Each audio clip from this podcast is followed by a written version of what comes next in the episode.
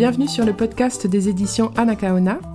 Les éditions Anakaona sont une maison d'édition spécialisée dans la littérature et les essais, écrits majoritairement par des femmes, par des brésiliennes et des afrodescendantes. Dans ce podcast, nous parlerons donc de pensée décoloniale, de Brésil, de féminisme et d'antiracisme. Et j'en profiterai pour lire des extraits des livres. Bonne écoute!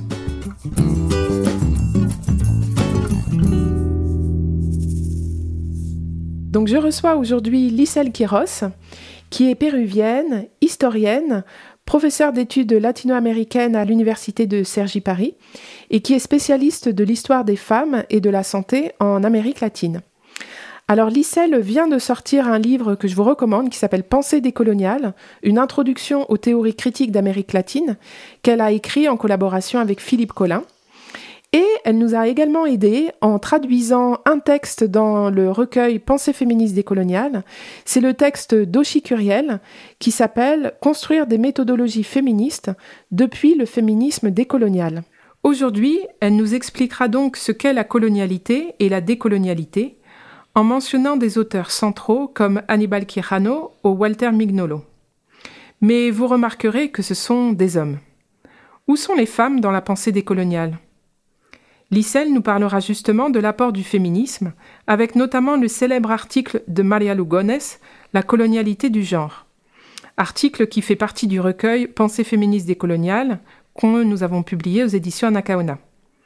Je l'avoue, ce n'est pas un texte facile, mais je l'avais sélectionné dans cette anthologie car c'est précisément Maria Lugones qui a inventé, en quelque sorte, le terme de féminisme décolonial. Je ne pouvais donc pas ne pas l'inclure. Puis, Lissel nous montrera la différence importante en Amérique du Sud et centrale, qu'elle appelle Abiyala, entre le féminisme décolonial et le féminisme communautaire. Enfin, si vous vous demandez décolonial, postcolonial, euh, c'est la même chose, Lissel, justement, clarifiera ce qui différencie les études postcoloniales des études décoloniales en y ajoutant un autre grand courant intellectuel du Sud global, les études subalternes.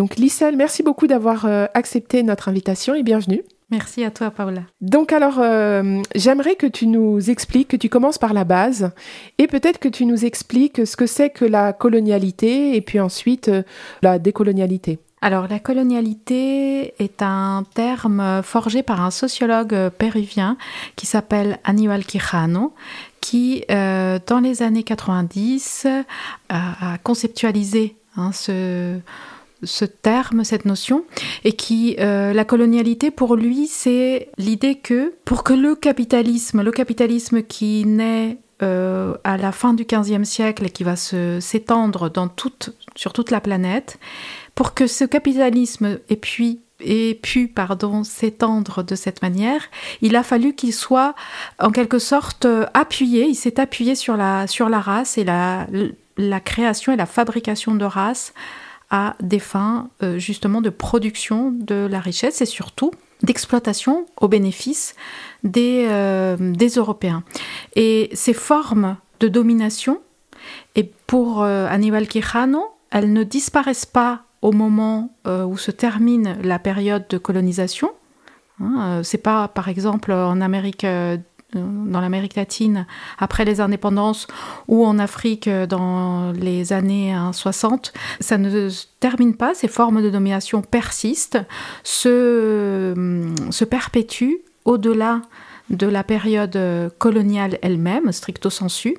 Et donc, c'est pour ça qu'il forge le terme de colonialité, pour, pour montrer que, en fait, il y a une continuité dans, le, dans les formes de domination euh, les, formes de domination euh, nées à la fin du XVe siècle et qui continuent à, euh, à fonctionner encore aujourd'hui dans notre monde d'aujourd'hui et surtout que ce monde et cette colonialité elle devient de plus en plus présente dans tous les espaces puisque tous les peuples non occidentaux, eh ils sont de plus en plus englués, pris dans cet espace de colonialité. Donc la colonialité et sont ces formes de pouvoir euh, euh, qui euh, impliquent l'infériorisation des populations qui ne sont pas européennes. Hein. et donc tout, en général, tous les peuples qu'on appelle les peuples premiers, ou qu'on peut appeler peuples premiers, peuples autochtones, eh bien, ils sont considérés comme des, des cultures inférieures, des cultures qu'il faut transformer, qu'il faut civiliser, mais en réalité qu'il faut utiliser pour maintenir un système économique qui bénéficie essentiellement les Européens. Alors la décolonialité, par conséquent, est l'idée de dissoudre, comment défaire euh, ces formes de domination? La décolonialité, c'est penser à défaire ces formes de domination.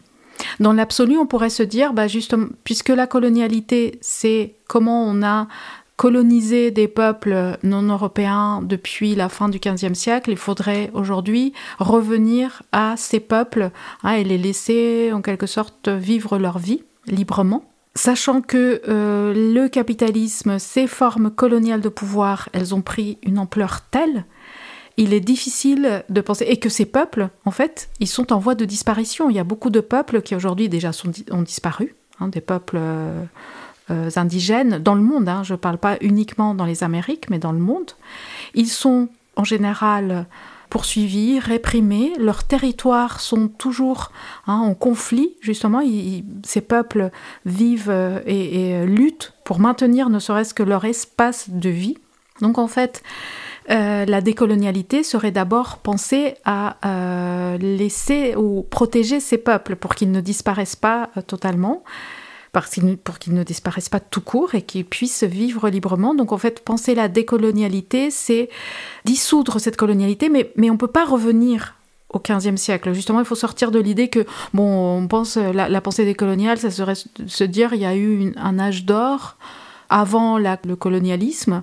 Et donc, il faudrait revenir à ce, moment-là. C'est impossible, on ne va pas revenir à, ce moment-là. C'est aujourd'hui, qu'est-ce qu'on peut faire? Ben, Déjà, par exemple, protéger ces peuples pour qu'ils ne disparaissent pas, pour qu'ils n'aient pas à subir hein, les ravages de, de l'extractivisme, par exemple, hein, qui détruit l'environnement dans lequel ils vivent, les formes de vie ou défaire euh, la colonialité du savoir qui fait que on considère ces peuples comme euh, non sachants, c'est-à-dire qui, n'ont aucune connaissance et surtout aucune connaissance euh, légitime, valable et encore moins qu'on n'a rien à apprendre d'eux, que c'est eux qui doivent apprendre des sociétés dominantes, de la culture dominante on les oblige à, apprendre des langues, les langues dominantes, notamment l'anglais.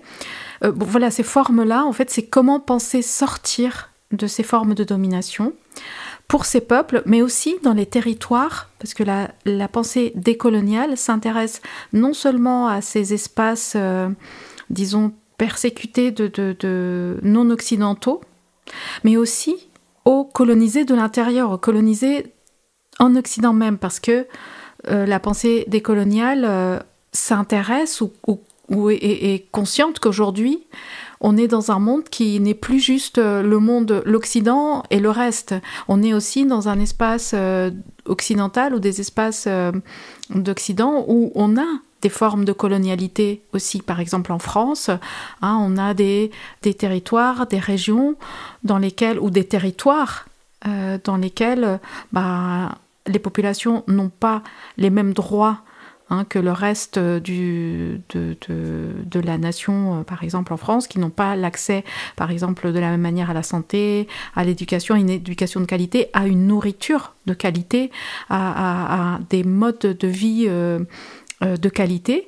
Donc ça, par exemple, c'est aussi, ce sont des réflexions des théoriciens ou des théoriciennes de, la décolonialité, de se dire, bon, ça, c'est forme de domination, comme par hasard, eh bien, elles tombent sur les coloniser et ils sont utilisés, ces formes de domination, pour les faire euh, travailler dans certains espaces plutôt que dans d'autres, les faire, euh, enfin la distribution, l'organisation du travail a des euh, racines coloniales et surtout raciales.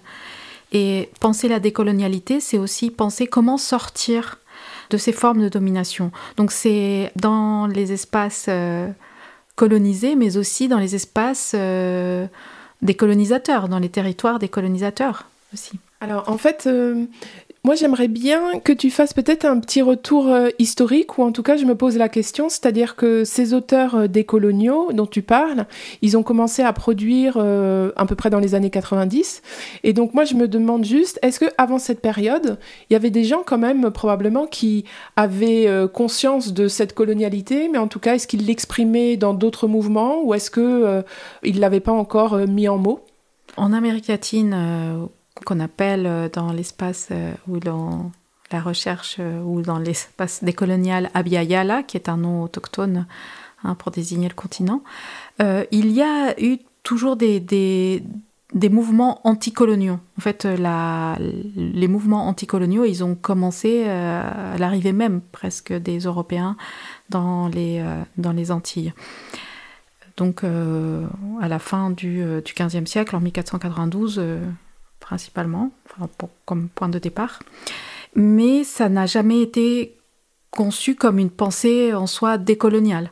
Hein, mais je peux dire, et tu es bien placé pour le, pour le savoir, euh, on peut penser qu'Anakaona, c'est une. Euh, il y, a une résistance euh, justement anticoloniale à cette époque, mais qu'on peut penser aussi décoloniale dans le sens où je pense que ces Taïnos, par exemple, dans les Antilles, eh bien, ils luttaient pour garder leur langue, pour garder leur, leur divinité, pour garder leur mode de vie. Et, que ça, bon, donc ça, c'est contemporain même de, la, du mouvement de colonisation. C'est-à-dire au moment même où commence la colonisation, commence aussi des mouvements anticoloniaux qu'on peut aujourd'hui euh, se dire c'est la base euh, ou les fondements de la, de la décolonialité, de la pensée décoloniale. C'est résister pour garder euh, sa dignité, pour garder la fierté de ses origines. Et donc ça, c'est maintenu, je pense que euh, tout au long de la, de la période coloniale et jusqu'à euh, aujourd'hui. Il y a euh, dans les années 70, 60, 70, en fait dans les mouvements par exemple, dans les mouvements sociaux des années 60-70, beaucoup de, de réflexions autour ou de, de résistance autour de on est opprimé parce qu'on n'est pas de la même race, on ne dit pas ça à ce moment-là, mais par exemple, je pense euh, dans le cas du Pérou à un, mouvement ou un, mouvement d'auto-organisation à Lima qui s'appelle euh, d'une ville qui s'appelle Villa El Salvador, qui est une ville euh, dans la ville de Lima, qui a des, des, milliers d'habitants et qui se, va se auto-organiser dans les années entre à partir des années 70, 1971 s'auto-organiser. Et tous les habitants de cette ville sont des, habitants qui viennent des Andes. Donc ils se reconnaissent comme, au Pérou on appelle ça des cholos, c'est-à-dire des andins qui, ou des autochtones qui se sont installés en ville, pour dire vite, ou qui se sont un peu acculturés euh, parce qu'ils ils ont quitté leur lieu d'origine. Donc cette auto-organisation, eh bien, elle est consciente qu'elle est euh, une auto-organisation de, population non blanche, mais, on ne parle pas de race. La différence euh, avec euh, la pensée décoloniale et surtout Aníbal Quijano, c'est qu'il va mettre un mot, en fait, et il va forger vraiment la, notion de colonialité en disant bah, la race est l'instrument de domination le plus efficace qu'on ait inventé depuis 500 ans. Il dit déjà en 1992, en disant vraiment c'est ça qui, qui est spécifique euh, à la domination euh, capitaliste de, euh, de, de, ces 500 dernières années. C'est que la race a servi vraiment à bien distribuer les tâches, à classer les populations, à les hiérarchiser pour mieux les dominer. Donc en fait, c'est un petit peu comme le concept d'intersectionnalité, c'est-à-dire que on sait qu'il y avait déjà des femmes qui réalisaient ce que, qu'elles avaient le double fardeau d'être femme et d'être noire ou d'être femme et autochtone, mais elles n'avaient pas mis le mot dessus. Par exemple, ne serait-ce que Sojourner Truth, on peut dire qu'elle était intersectionnelle. Donc ça pourrait être un petit peu pareil avec la colonialité, c'est-à-dire que l'idée était déjà là, mais juste il n'y avait pas le concept qui, est, qui avait été euh, théorisé par un universitaire. Exactement. Je pense que concrètement, ils ont conscience que ces personnes qui luttent, elles ont conscience qu'elles luttent contre des formes de pouvoir qui les minorisent, qui les infériorisent par leur, euh, par leur culture, effectivement. Mhm. Mais en fait, quand tu dis donc que pour Kirano, c'est vraiment la race qui est centrale à toute cette exploitation capitaliste, l'Amérique du Sud et même centrale, elle semble un petit peu comme l'Europe. Parfois, je trouve assez reluctante à parler de race, c'est-à-dire qu'on est tous métis, etc. Donc, comment sont ces idées ont été reçues? Est-ce que le courant décolonial en Amérique du Sud ou centrale, c'est un courant qui est très étudié, répandu dans les universités, ou est-ce qu'il est resté minoritaire?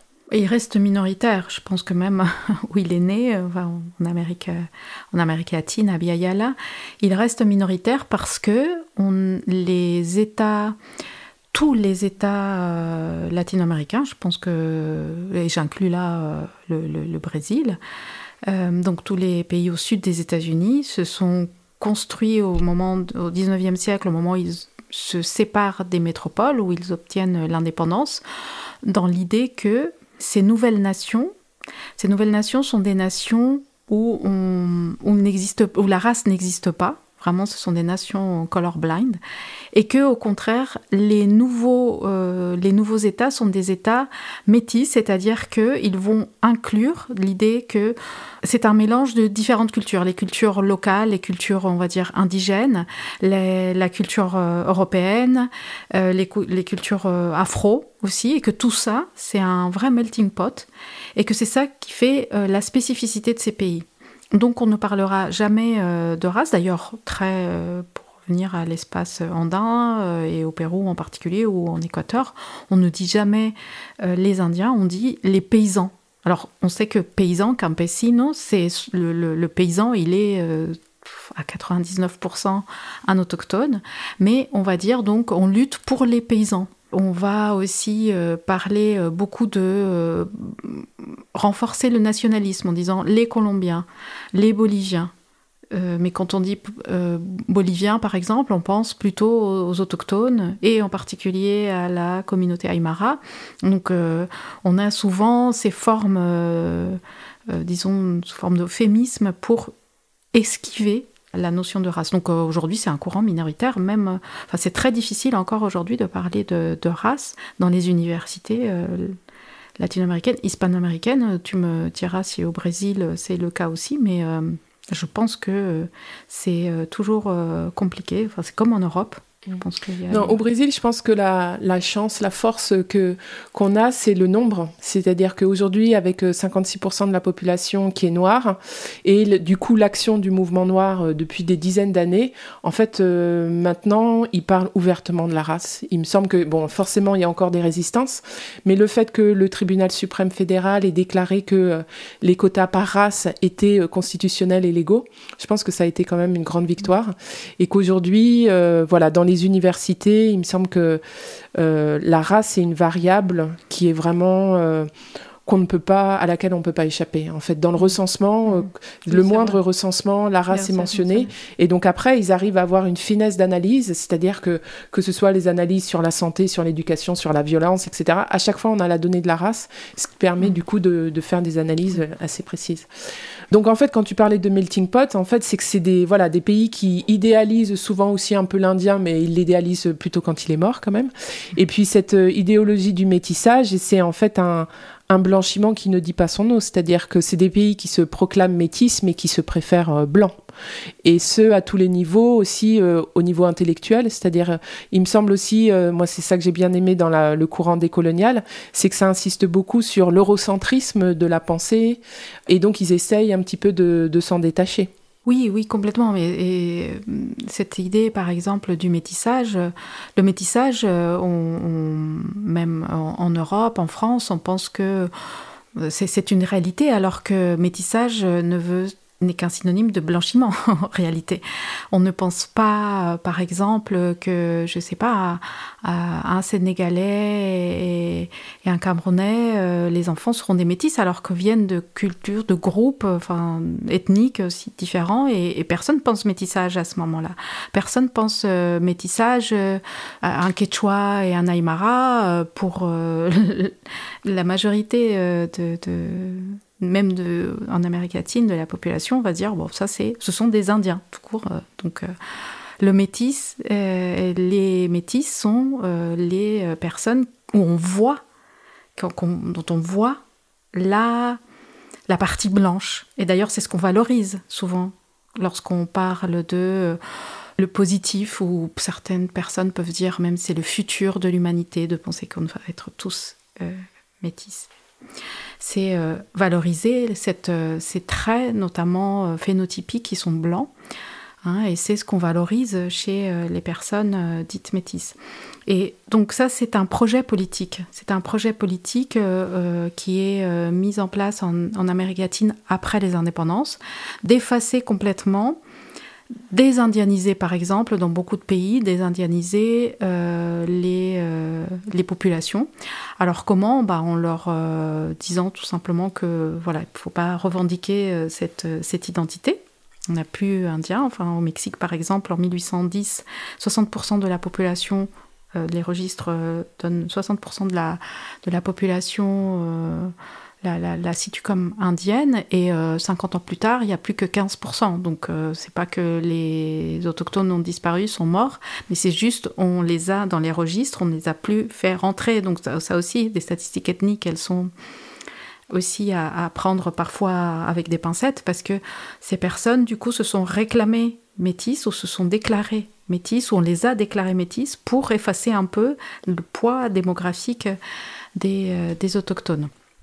Et donc, euh, le métissage, c'est ce blanchiment qui peut être euh, euh, volontaire. Par exemple, des pays vont lancer des politiques carrément d'importation de, de, de blancs européens Hein, ça va marcher très bien en Argentine, d'ailleurs au, Brésil aussi, au sud du Brésil, hein, d'importer des, populations, de faire venir des populations blanches, mais dans d'autres espaces où ces populations ne, sont pas intéressées euh, pour s'y installer, eh bien on va euh. Euh, les civiliser comme on dit à l'époque, c'est-à-dire leur inculquer, les acculturer à travers les langues. Aujourd'hui, on, se vante en Amérique, euh, en Amérique latine de dire bon, il y a 400 millions d'hispanophones, mais en fait, euh, ces, ces millions d'hispanophones, c'est aussi que euh, ces millions de personnes ont perdu les langues qu'elles avaient avant. Elles ne les parlent plus, elles ne les comprennent plus. Et donc ça, c'est aussi du métissage ou de l'acculturation ou du génocide culturel ou ce que Boaventura de Sousa Santos appelle l'épistémicide, c'est-à-dire tuer la culture, c'est aussi hein, euh, défaire, c'est aussi de la colonialité. Hein, puisque euh, euh, les personnes ne se reconnaissent plus, ne peuvent plus se reconnaître de ces groupes ou de ces peuples originaires ou de ces peuples indigènes, mais euh, sont perdus dans un espace qui est celui simplement de d'une sorte d'acculturation, c'est-à-dire, enfin, Silvia Rivera Cusicanqui, qui est une sociologue bolivienne, elle dit on est dans un espace, les, les, métis en réalité sont dans un espace complètement euh, intranquilles, d'intranquillité. Ils ne savent pas où ils sont. Enfin, on ne sait pas de quelle, euh, quelle est euh, la, véritable identité. Et on est dans un espace qu'elle appelle le tchéché, c'est-à-dire comme du gris, comme des points à la fois noirs. elle dit le gris qui est formé à partir de petits points noirs et de petits points blancs. Et c'est ça, être dans, dans, dans, cet espace du métissage, c'est l'intranquillité, c'est ne pas savoir exactement qui on est, ne pas savoir, ne pas pouvoir se revendiquer de son peuple d'origine, ne plus avoir la, ne plus avoir la langue euh, des ancêtres, et en même temps ne pas être reconnu comme faisant partie de l'espace de la blanchité non plus. C'est-à-dire que euh, on est renvoyé euh, toujours à bah, tu n'es pas vraiment blanc, tu es autre chose que blanc. Donc c'est vraiment le métissage est un, est un piège pour les personnes qui s'y retrouvent, qui sont un peu déboussolées et que c'est difficile. Alors Sylvia Rivera Cusican qui propose justement de, de, travailler politiquement sur, cette, euh, sur cet espace d'intranquillité euh, qu'est le métissage, euh, hein, de cette, ce tchéché, et de se dire, bon, bah, il faut assumer ça comme une donnée politique, et de se dire que bah, on est autre chose et c'est peut-être ça aussi ce que pense la, pensée des coloniales, c'est pas de se dire on va revenir avant et on va revenir aux peuples, aux peuples autochtones, aux peuples qui vivaient en, 1492, mais de se dire non, il faut penser aussi ce qu'on est aujourd'hui. Aujourd'hui, par exemple, on est des métis, qu'on ne savons pas d'où nous sommes exactement. Et donc, on est dans. Est-ce qu'on ne veut pas entrer dans un monde de transmodernité, c'est-à-dire dépasser la modernité, mais à partir de ce qu'on est là C'est-à-dire qu'on a, on peut pas défaire 500 ans de capitalisme comme ça d'un claquement de doigts. Donc la transmodernité, c'est de penser comment on va défaire la modernité qui est la face ouverte ou un des côtés de la colonialité, mais de donc de, faire de ces espaces de difficulté, d'intranquillité, des espaces de lutte aussi. Et hum, donc c'est vrai que tout à l'heure tu as cité euh, Kirano, Mignolo, donc euh, plutôt des hommes. Et là tu viens de citer euh, Sylvia Kosikan... Sylvia Rivera Kosikanki. Kosikanki, ouais. Et donc voilà, comment est-ce que les femmes se situent dans le mouvement décolonial? Est-ce que au final elles ont créé une espèce de féminisme décolonial? Comment elles se situent dans ce mouvement? Les penseurs décoloniaux sont plutôt des intellectuels et comme tu dis, Quijano, Mignolo, euh, euh, des hommes et d'ailleurs des hommes euh, qu'on peut dire blancs métis, c'est-à-dire des hommes quand même qui appartiennent à des milieux où la classe et, la race les renvoient quand même en Amérique latine vers l'espace de la domination. Et les femmes ont pris cette, cette, cette, idée de colonialité en croisant la question du genre. Bon, Kirano le faisait déjà dans ses textes, hein, il s'est interrogé, mais il n'est pas allé, bah, forcément parce que son lieu d'énonciation est celui de sa masculinité. Et donc euh, les, femmes vont certaines femmes vont euh, pousser au-delà, c'est-à-dire même euh, aller débattre. C'est le cas de Maria Lugones qui va débattre avec Kiran en lui disant Mais tu n'as pas pensé vraiment la question du genre à fond, enfin, tu l'as abordée, tu insistes beaucoup sur la race, et... mais la question du genre aussi est à penser dans la colonialité. Et ce sont des femmes, alors certaines intellectuelles comme Maria Lugones, mais il y a beaucoup dans le féminisme. Le féminisme décolonial vient aussi et surtout du terrain, enfin de, des mouvements sociaux. il y a beaucoup de femmes qui ne se sont pas reconnues dans le féminisme euh, blanc, enfin le, féminisme mainstream, le, féminisme hégémonique, et que ont pris la pensée décoloniale ou l'idée de colonialité pour aller au-delà et, intégrer la question, articuler la question raciale et la, question de, de la classe et du genre. Et euh, donc, euh, c'est Maria Lugones, par exemple, euh, elle va théoriser, elle théorise tout ça autour de la notion de colonialité du genre, qui me semble extrêmement, extrêmement stimulante parce que tu as parlé d'intersectionnalité. Je pense que on peut comprendre, on peut penser que la colonialité du genre est une forme d'intersectionnalité, mais en réalité, elle va au-delà. Enfin, elle propose une lecture qui, est encore d'un autre lieu d'énonciation. Alors Maria Lugones dit, en fait, euh, lorsqu'on arrive, lorsque les Européens arrivent euh, en, et conquièrent euh, et envahissent Abiyala, ils vont imposer un dualisme à la fois sexuel et de genre qui n'existait pas préalablement partout. Peut-être dans certains espaces pouvait avoir des formes. Il y a toujours eu, bien sûr, dans les peuples, cette différenciation de la place des personnes dans la reproduction une part qui, qui porte les enfants, qui, euh, donc, euh, qui, qui, va voir la gestation, l'accouchement. Et l'autre euh, groupe, ça on le voit, mais ce n'est pas produit comme homme et femme. Ce n'est pas perçu comme homme et femme. C'est pas dit en tant que tel et surtout pas binaire. Hein, dans beaucoup de peuples, dit Maria Lugones, en s'appuyant sur euh, des études de Paula Gunn euh, notamment euh, une chercheuse autochtone états-unienne, se dire en fait, il y avait plus de genres. On n'avait pas des sociétés partout, des sociétés binaires. On avait des sociétés qui déclinaient les genres plus largement. Donc on pouvait avoir de quelque chose que je pourrais, pour être, pour essayer d'être euh, un peu plus clair, des genres qui vont du masculin masculin au féminin féminin avec une des déclinaisons. Hein, elle, dit on peut avoir ou on pense que dans certains peuples on peut avoir jusqu'à cinq genres différents. Et surtout que cette, ces genres ne sont pas figés, c'est-à-dire qu'en fonction des besoins, les personnes peuvent se mouvoir dans cet espace du genre. Donc ce qu'on appelle aujourd'hui être euh, la fluidité de genre, bah, elle existait déjà avant la colonisation. Et par exemple, en période de guerre, lorsque les hommes partent, euh, je sais pas, faire la guerre, et on a besoin d'hommes, enfin ou de personnes qui accomplissent certaines tâches déléguées aux hommes, eh bien des femmes, enfin ce qu'on appellerait des, des, femmes, peuvent occuper ces places en attendant, peuvent euh, en attendant ou pour toujours. On peut trouver aussi à l'inverse euh, des hommes qui occupent des espaces euh, dits féminins avec, hein, en, assumant ou en performant ce genre féminin. Ça reste jusqu'à aujourd'hui. D'ailleurs, dans beaucoup de peuples du monde, ça, ça s'est ça s'est gardé. Hein, si on pense en Thaïlande, au Mexique, ces, ces formes de ce qu'on dit troisième genre, mais qu'en fait montre que auparavant il y avait d'autres espaces qui soient pas uniquement binaires, masculin, genre masculin, féminin.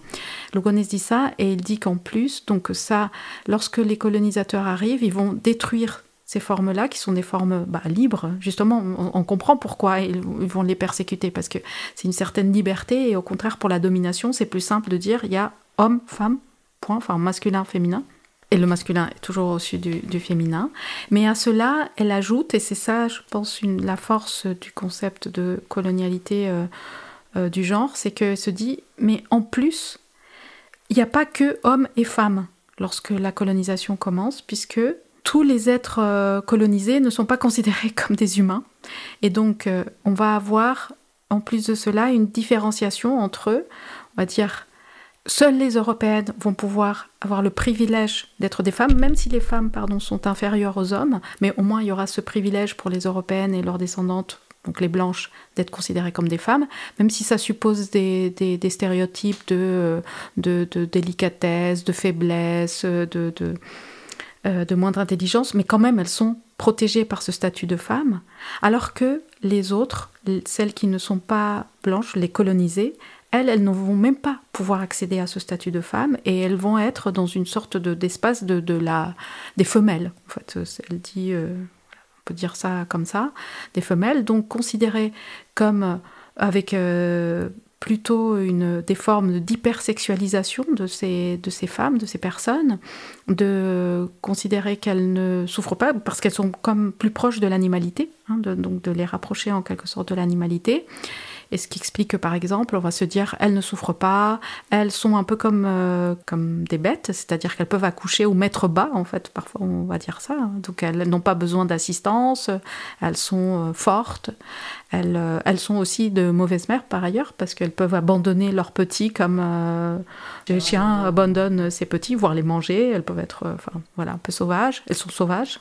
Et en revanche, les femmes, considérées comme telles, c'est-à-dire les européennes, elles, elles savent s'occuper, elles, il faut les protéger, elles, d'ailleurs, on va les reproduire beaucoup plus, on va encourager leur reproduction, sauf euh, peut-être pour les subalternes à des fins de travail ou de... Oui, c'est vrai que dans les plantations, par exemple, oui, on va les, euh, les reproduire, on va les utiliser pour reproduire la main-d'œuvre esclavisée.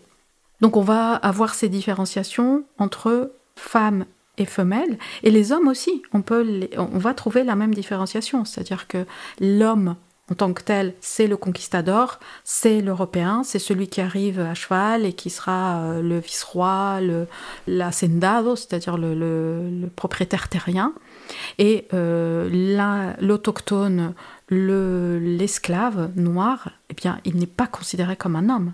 Il est considéré aussi comme une bête de somme ou un, travailleur sans aucun droit. Enfin, pour les personnes esclavisées ou les hommes esclavisés, c'est vraiment hein, le, niveau d'aucune. Enfin, c'est vraiment hein, euh, considéré comme juste, euh, pratiquement, oui, au même niveau que l'animalité. En fait, on arrive vraiment vers euh, cette, ce niveau-là. Donc, vraiment penser le genre et la colonialité va permettre de de nuancer, enfin d'être plus fin dans l'analyse des rapports de domination. La colonialité, en fait, elle s'exprime pas de la même façon sur le corps des hommes et sur le corps des femmes. En fait, c'est c'est ça. Et hum, je pensais aussi, euh, comme euh, bon, souvent dans le féminisme, après il y a plusieurs branches, et c'est-à-dire que euh, je sais que plusieurs fois, des femmes que moi je jugeais des féministes décoloniales refusaient cette appellation et se disaient par exemple plus féministes communautaires. Est-ce que pour toi c'est un peu la même chose ou est-ce que tu vois vraiment des différences entre féminisme décolonial féminisme communautaire, par exemple Ah oui, oui, il y a une différence entre le féminisme décolonial et le féminisme communautaire, et c'est encore une fois un lieu d'énonciation. Les féministes décoloniales sont des féministes racisées, en général, hein, qui se reconnaissent justement euh, dans la ligne de Lugon et se dire nous on ne reconnaît pas comme des femmes, mais on, est, euh, on vit dans l'espace euh, d'acculturation occidentale. En revanche, les féministes communautaires vivent dans des communautés, sont des autochtones qui n'ont pas quitté, donc parlent d'un autre lieu d'énonciation. Hein. les féministes décoloniales en général, c'est plutôt dans les villes, dans les mouvements sociaux, urbains et qui contestent plutôt ou qui se distinguent des, blanches, des féministes blanches, et donc disent non, non, nous on est euh, racisés et on a euh, un agenda politique différent, et c'est vrai qu'on va lutter aussi pour que les hommes, nos hommes, enfin les hommes de notre de notre espace euh, subalterne, ils soient considérés aussi comme des êtres humains, donc comme les hommes, donc on lutte aussi non seulement pour les femmes, mais aussi pour les hommes. Mais les féministes euh, communautaires sont des autochtones qui parlent depuis la communauté villageoise ou la communauté autochtone, donc plutôt hors des villes, et que donc ils ont un regard, elles ont un regard encore plus critique de tout ce qui vient de la ville et euh, qui est de l'Occident, y compris la pensée féministe. Et pour elles, le féminisme, si elle elle ne se revendiquent pas comme des féministes, c'est parce que justement, elles n'ont pas intégré, elles n'ont pas l'idée que les femmes sont des individus, mais comme les hommes ne sont pas des individus, ce sont des membres de la communauté. C'est pour ça qu'elles insistent sur l'idée. Dire féminisme, c'est penser que les femmes, la femme est une et individuelle. Une est séparée des hommes, un individu. Or, nous, on ne pense pas le monde à partir d'individus ou d'individualité, on le pense à partir du collectif. Je suis une femme, mais je suis une membre de la communauté. C'est pour ça qu'elles se disent féministes communautaires. Je me pense membre de la communauté, ça veut dire que je suis mère, je suis fille, je suis sœur, je fais partie, et donc je ne suis pas distincte des hommes, enfin, euh, et euh, on, intègre en fait euh, euh, la communauté dans la pensée euh, dans la pensée féministe. Donc il y a une différence, je dirais, de lieu d'énonciation encore une fois, et puis euh, chez les féministes décoloniales quand même un individualisme qui est euh, bah, le résultat aussi de, cette colonialité et de la colonialité, mhm. et que les communautaires bah, gardent quand même un peu plus, même si la colonialité est arrivée, même s'il y a des, formes hein, de domination, bah, la communauté a résisté dans certains espaces. C'est pour ça que le féminisme communautaire se développe plutôt dans, des espaces où les autochtones sont euh, un groupe euh, démographique assez conséquent, comme au Guatemala, Hein, je pense à Lorena Capnal ou, euh, en Bolivie avec euh, Julieta Paredes, hein, par exemple. Donc ces, femmes euh, sont plus dans des logiques où les communautés villageoises, les communautés autochtones n'ont pas disparu encore. bon, peut-être mmh. qu'elles résistent depuis ce lieu-là. Et après, euh, dernière petite question aussi, c'est que donc on parle de décolonial, mais on voit aussi parfois le mot post-colonial. Est-ce que pour toi c'est un peu la même chose? Ou est-ce que, puisque là on parle que euh, d'Amérique du Sud, mais est-ce que l'Afrique est euh, aussi impliquée dans ces recherches et dans cette réflexion ou est-ce qu'elle est à côté? Ben Justement, ça, encore une fois, c'est une question de lieu d'énonciation. Je dirais que Aujourd'hui, on voit trois courants critiques, hein, de pensée critique, venus des Suds ou des personnes qui sont originaires des Suds et qui se posent, la même question au fait colonial, qui s'interrogent sur quels sont les effets du colonialisme dans les sociétés contemporaines, mais qui les voient depuis des lieux, des, lieux d'énonciation différents. Et donc on a par exemple le courant subalterne, on va dire euh, le courant subalterne et subaltern studies, Hein, qui sont plutôt des recherches produites à partir de l'Inde, de la péninsule indienne, des Indiens, disons, de la diaspora, euh, au, Royaume-Uni notamment, mais aussi aux États-Unis, et qui euh, donc ont produit beaucoup de, la pensée critique à partir de, des cas de la péninsule et de la colonisation indienne, euh, notamment dans l'histoire. Enfin, comment, euh, qu'est-ce que c'est que la subalternité? Enfin, je pense à Goua, mais aussi à Spivak, à Gayatri Spivak, hein, quand les subalternes peuvent-elles parler? Donc c'est euh, penser euh, les effets de la, du colonialisme dans cet espace. Donc il y a une production et une production euh, critique assez très très conséquente, enfin que je ne peux pas développer là, mais qui est un courant qui parle, qui s'appuie sur cette connaissance-là de cet espace-là. Après il y a un autre courant qui est le courant postcolonial, qui ne veut pas dire qu'en fait on s'interroge sur aujourd'hui on a dépassé le colonial et on est dans des sociétés autres euh, post-coloniales, non, qui pense plutôt comment le fait colonial a encore des effets aujourd'hui. Hein, il y a encore des effets aujourd'hui. Et là, c'est plus, hein, on, va dire, des, penseurs euh, aussi euh, britanniques, enfin racisés, mais euh, au Royaume-Uni ou aux États-Unis. Et je pense à la grande figure d'Edouard Saïd, par exemple, qui est un Palestinien qui travaille et qui vit aux États-Unis et qui s'interroge sur comment ça se fait que bah, les Orientaux, en fait, ils sont jusqu'à aujourd'hui considérés comme sauvages, barbares, sanguins, violents. Hein, ce qui fait que bah, le terroriste, en fait, le modèle du terroriste, D'où ça vient, ces, formes de domination Et en interrogeant euh, la colonisation l'histoire de la colonisation, on voit que c'est depuis euh, le 19e siècle, au moment même où, l'Europe commence à conquérir les territoires dits euh, du Moyen-Orient, de l'Orient, enfin de ces espaces. Eh bien, on, commence aussi à produire, dans ce mouvement par exemple orientaliste du 19e siècle, l'idée que bah, les hommes sont des violents, les femmes sont des euh, danseuses du ventre et qu'elles euh, se livrent, elles vont s'offrir euh, aux Européens. Et donc voilà, ça c'est plutôt les, idées du courant postcolonial, mais qui vient situer ou, penser la colonialité à partir de ce 18e et 19e siècle qui est celui des conquêtes euh, françaises. Parce que par exemple, Saïd euh, interroge euh, la France, enfin, ou, travaille sur la colonisation française et britannique. Mais cette colonisation française et britannique du 18e et surtout du 19e siècle. Et puis il y a le courant décolonial qui pense la colonialité depuis le 16e, enfin, la fin du 15e et le 16e siècle et l'Amérique latine. Donc je pense que ce que je voulais dire pour répondre à ta question, c'est que ce sont des courants différents qui interrogent, qui ont les mêmes problématiques, qui ont les mêmes questions, sauf qu'elles sont regardées depuis euh, des histoires différentes. Et je pense qu'aujourd'hui, et c'est ça que je vois dans les recherches lorsque je vais dans des conférences ou des, des colloques. Euh, euh, je suis surprise, par exemple, en Afrique, on a les mêmes, enfin, on, se pose les mêmes, les mêmes questions, sauf qu'on n'a pas les mêmes références. Déjà par les questions de langue, l'anglais hein, domine, et c'est pour ça que le courant postcolonial, qui vient surtout des chercheurs et de la recherche aux États-Unis, au Royaume-Uni, eh bien, il est beaucoup plus euh, connu et il a une influence, par exemple, plus importante. Je crois ce courant en France bien évidemment en Europe en général, et au Brésil aussi. Je dirais que le Brésil, il est plus marqué par ce courant euh, postcolonial, euh, et c'est étonnant pour, euh, par l'anglais, alors que les décoloniaux écrivent en espagnol et les, Portugais, enfin, les Brésiliens pourraient peut-être lire ou comprendre, et pourtant ils regardent un peu plus vers le courant qui est un courant, des trois courants, bah, celui qui part son lieu d'énonciation aussi, hein, en anglais, dans les universités états-uniennes, eh bien, il est plus fort aussi comme euh, référence intellectuelle des trois courants, euh, euh, disons, critiques de la colonialité. Bon, eh bien, merci beaucoup, Lissel. Je pense qu'on a beaucoup appris.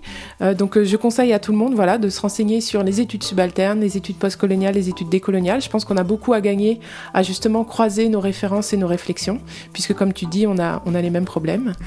et puis, bon, bah, je renvoie vers ton ouvrage, je renvoie aussi vers ton podcast. Euh, qui s'appelle Notre Histoire, N apostrophe autre, A-U-T-R-E Histoire, qui est un podcast hyper intéressant sur, euh, voilà, très décolonial sur euh, l'histoire d'Abia Yala. et puis, bah, je, je, vous dis à bientôt. Merci Paola, merci beaucoup.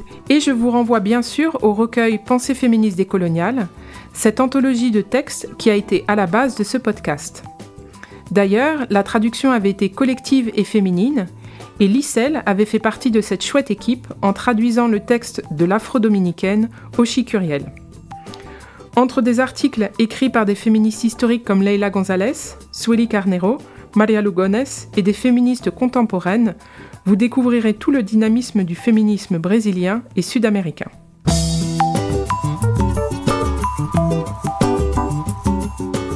Voilà, c'est fini pour aujourd'hui. Merci de nous avoir écoutés. Ce podcast a été réalisé par Lio Vargas, que je remercie chaleureusement. Vous pouvez trouver nos livres en librairie et sur anacaona.fr pour vous approvisionner à la source en direct de la productrice. N'hésitez pas à aller sur le site, tous les livres ont les premières pages en lecture libre, ça vous permettra de vous faire une idée. Sur le site, vous avez également la possibilité de vous inscrire à notre infolettre. Pas de panique, j'en envoie pas beaucoup, juste pour les nouveautés et les rencontres. Car nous essayons autant que possible de faire venir nos auteurs, nos autrices du Brésil, ce qui est toujours l'occasion de rencontres super enrichissantes. Vous pouvez d'ailleurs en retrouver certaines en vidéo, là encore sur le site. Bref, que ce soit par l'intermédiaire du podcast, des livres ou de nos rencontres, je vous dis à bientôt. Un abraço.